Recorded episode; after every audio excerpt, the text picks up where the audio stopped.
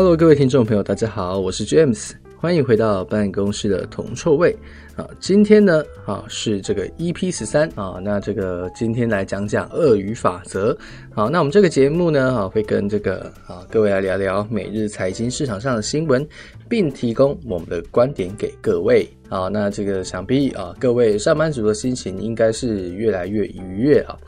呃，最近呢，这个 James 啊，有一点点小小的烦恼啊，烦恼什么呢？啊，在烦恼说啊，到底要不要买这个 这个 Apple Watch 啊？我从这个这礼拜就一路想到现在啊。那如果就就心里一直有一把火，你知道吗？一直怂恿我去买，而且而且而且我还蛮喜欢的。哦，那那我就这礼拜都是在苦恼，在挣扎，到底要不要买这件事啊？所以我决定呢，我今天下班哦，走到这个。啊，可能去信义区看一下，啊，去这个店里面哦看一下哈，可能看得顺眼或者说喜欢，可能就直接啊，可能就下定了，应该吧哈。好了哈，那呃闲聊哈，先到这边哈，那我们来回顾一下昨天发生了什么事情。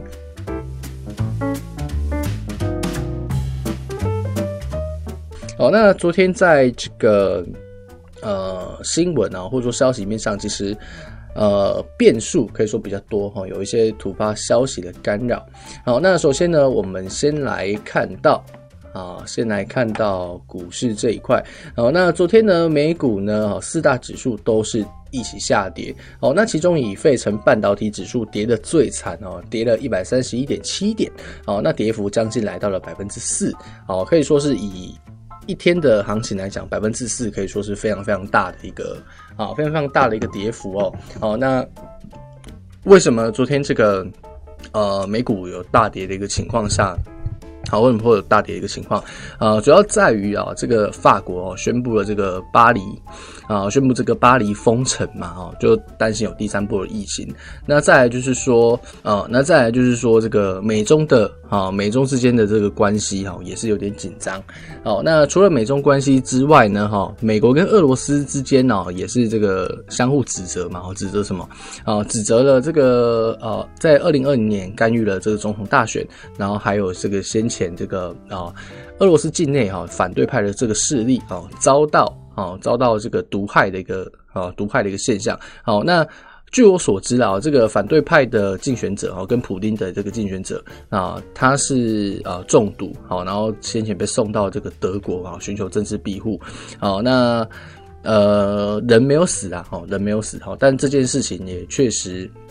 啊，引起了这个国际的挞伐跟谴责哈，就是说俄罗斯啊，为了这个啊，为了这个权利而不择手段。哦，那拜登在昨天也发表说，认为他这个，他认为这个俄罗俄罗斯的这个总理普丁啊，普京啊，都可以哈，啊，是这个杀人凶手，啊，是个杀人凶手。好，那在推特上啊，也引起了这个俄罗斯啊广大网民哈，然后跟这个国内的俄罗斯国内的一些不满。好，那现在大家就担心说，哈，美俄之间紧张。关系，好，那很有可能会影响到整个金融市场的一个情绪，好，那昨天也是出现了这个股债双杀的一个情况，啊，所以说，呃，昨天美股可以说跌得比较跌得比较凄惨一点哦，好，跌得比较凄惨一点，哦，但是 James 我自己啊，认为说，呃，因为毕竟美股现在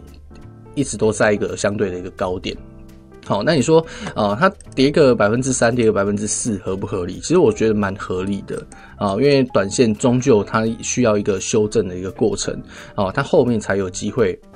哦，才会有机会怎么样？哦，才会有机会继续哦，继续上涨。哦，所以哦，回落哦，在多头市场的回落，其实大家不用太紧张哦。只要说跌的这个程度没有太夸张，把整个多头的格局打坏的话，哦，其实哦，都还是属于一个健康或者说正常的范围。好，所以也不用太过度去反应啊。啊，也不要太过度的去反应。好，那只是说啊，近期这个恐慌指数哦，稍微有一点点啊，稍微有一点点攀升了。好，那我们刚提到。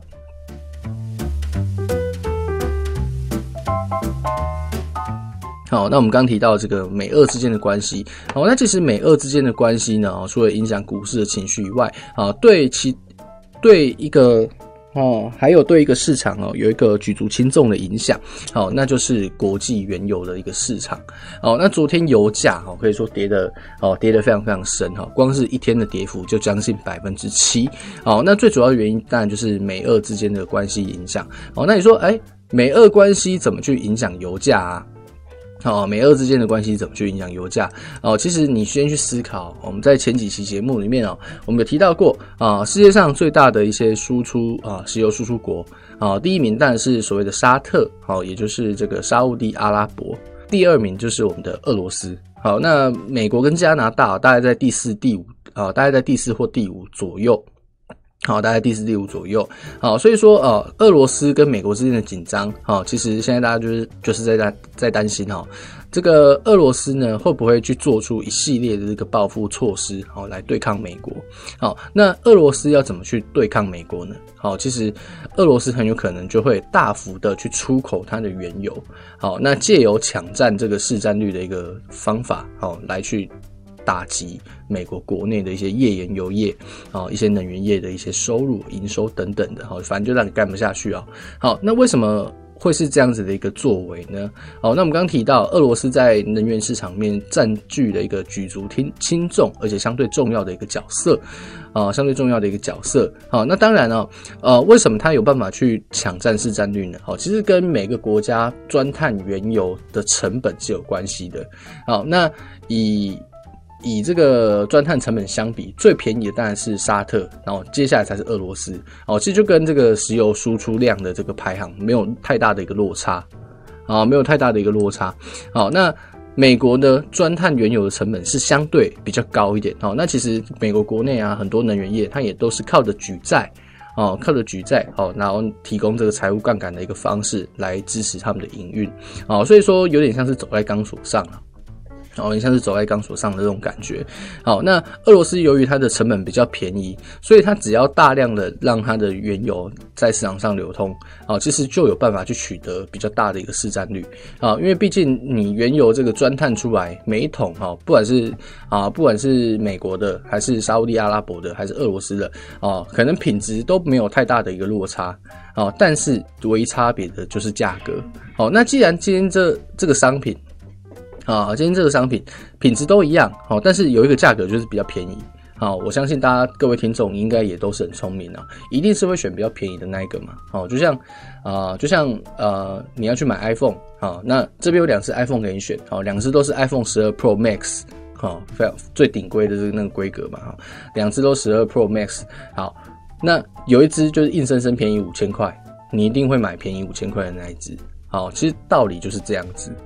哦，其实道理就是这样子哦，哦，所以说啊、呃，在这个担心俄罗斯可能大幅出口原油哦来报复美国的情况下，哦，那是不是代表啊、哦、未来供应面可能就更加的宽松啊，流通的原油可能就更多啊、哦，所以油价呢，哦，自然就下跌了啊、哦，自然就下跌了。但当然啊、哦，这是属于一个啊、哦、所谓突发事件的影响哦，那也没有什么，也没有人可以主动去预测到这件事情。哦，所以我们都再三强调了哈，就是呃，在操作的时候啊，有有自己的投资计划，有自己的盘算是好事。可是呢，实际上市场会不会照你所想，或者说你思考那个方向去走啊？其实不一定啊，其实不一定哈，都多多少少还是有风险的。啊，没有人是可以准确的去预测市场的一举一动，哦，这是做不到的啊，不可能啊，几乎不可能啊。啊，连这个最有最厉害的分析师啊，最厉害的投资者都不见得做得到这件事啊，所以为什么啊？为什么都强调说哈，那个坊间的书籍都强调说啊，你在进场你在做投资的时候，一定都要去设立啊所谓的停损啊，其实就是要去预防这种不可预期的事件啊，可能会带来的超额损失啊。那你设置停损，就等于你把这个损失啊锁定在一个。固定的一个范围嘛，好，不会让它进一步扩大，好，你假设设置止损哦，亏五百块，啊，它你最多也就是亏五百块而已，好，我们先不考虑那种，哦，跳空，哈，那一些奇奇怪怪的因素，好，它你就是最多就是亏五百，啊，可是如果你没有去设置止损的话，你可能甚至可以亏到一千、一万，哦，都有可能，哦，讲一万有点夸张啊，但就是说，啊，你要去知道啊，设置止损的一个用意，啊，设置止损的一个用意，啊，所以我认为，啊。呃，投资或者是说市场上有太多的一个不确定因素，好，那有很多的一些突发消息，你不可能每一件事都料得到，你没有办法做好万全的准备，啊，所以要去对抗这样子的一个风险，就是去设立停损，好，就是去设立停损。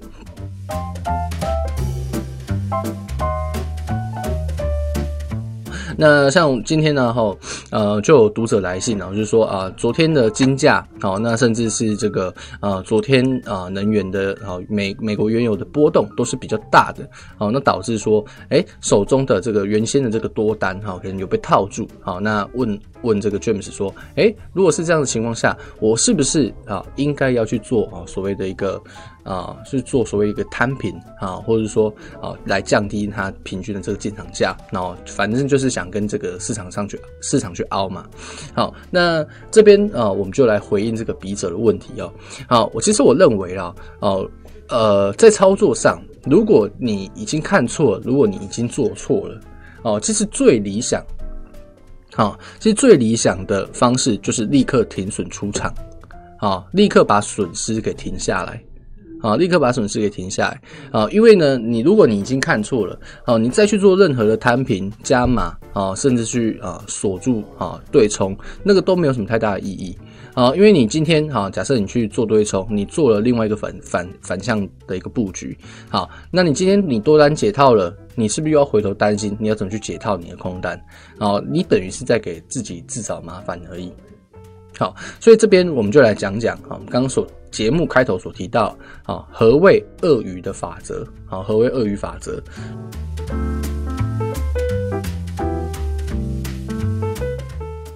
好，那什么叫鳄鱼法则呢？哦，你去想想看啊，假设你今天哦，你的这个手呢？啊，被鳄鱼叼住啊！虽然说这个状况比较少见啊，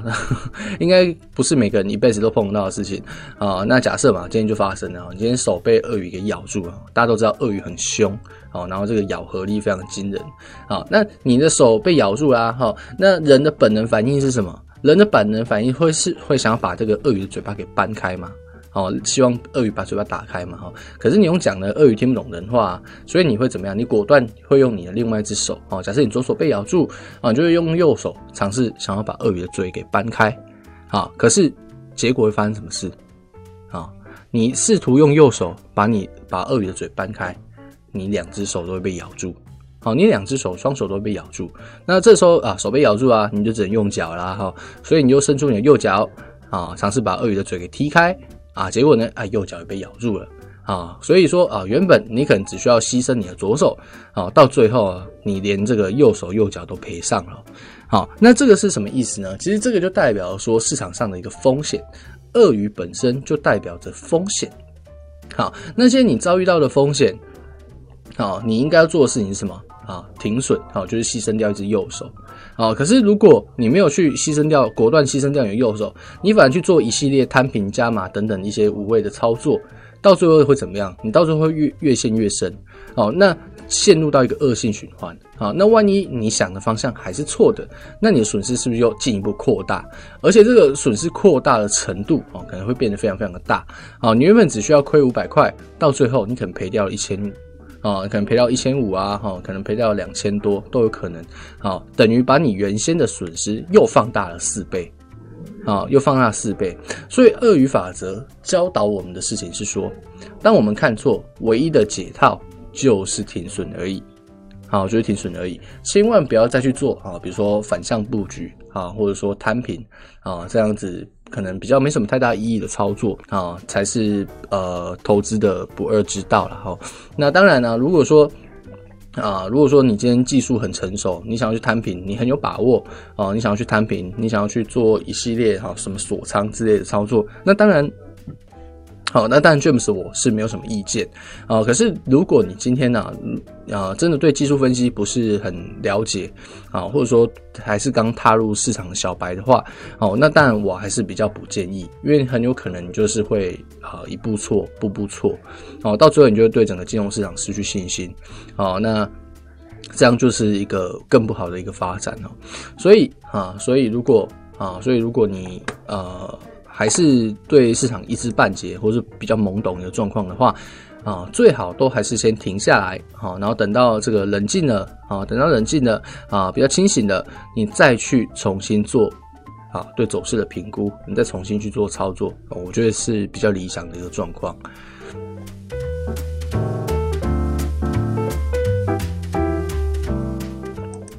那本周呢，哈，因为这个哈这个节目啊，我们已经录到了这个礼拜五，好，那下礼拜的话，哈，这个。啊，下礼拜的话，我们还是一样啊，会持续的跟大家去做更新。那我们来看看哈，下礼拜啊有什么事情。好，那今天的话，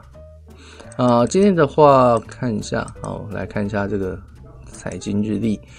啊，今天晚间的话就没有什么太过重要的数据。好，那下午的话呢，好有大概在啊、大概在两点半左右，好有这个日本央行行长黑田东彦的新闻发表会啊、那其实这个日本央行的啊、利率决议啊，大家也不用太认真看啊、为什么呢？啊、呃，因为日本央行的货币政策啊，从以前到现在啊、几乎没有什么太大的一个变化，所以呢啊，对于这个日元啊，或者说对于整个金融市场的影响啊，可以说是。非常有限的，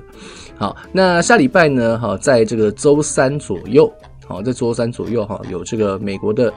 啊，美国的耐用品订单，好，然后跟这个苹果公司的啊，这个新春发表会啊，所以如果呢，你有这个投资瓶盖股啊，或者是说啊，或者是说啊，对美国的经济比较关注的话，哈，其实周三呢，可能会是行情啊，你可以去参考的一些重点。好，那除此之外的话。